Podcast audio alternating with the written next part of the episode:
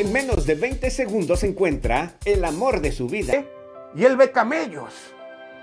Del otro lado, la chica levanta también los ojos y a la distancia lo ve a él, ve al novio, ve a Isaac. Entonces le pregunta al mayordomo, ¿quién es él? Y el mayordomo dice, es el chico del que te he hablado. Él es mi, mi amo Isaac. Así que ella se cubre su rostro, como es la tradición, baja del camello y va caminando. Pero lo curioso es la mirada.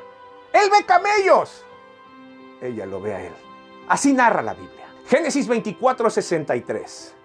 Y había salido Isaac a meditar al campo, a la hora de la tarde.